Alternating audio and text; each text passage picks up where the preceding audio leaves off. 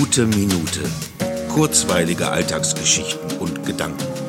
Mein Name ist Matthias Hecht und jetzt geht's auch schon los. Black Friday, Black Friday Week, Black Friday Weekend, Cyber Monday, Cyber Monday Week. Wie wäre es mit einem Black Friday Month oder Black Friday Day of the Year in this decade?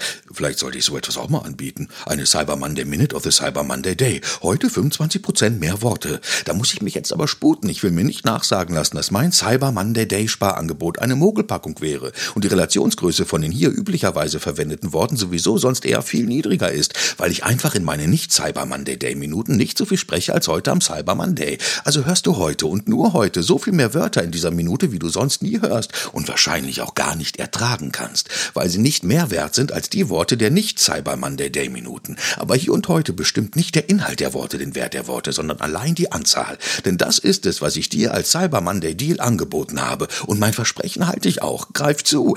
Ach, jetzt hast du es ja eh schon gehört und ich freue mich, dass du den Wortrabatt in Anspruch genommen hast. Schönen Cyber Monday noch.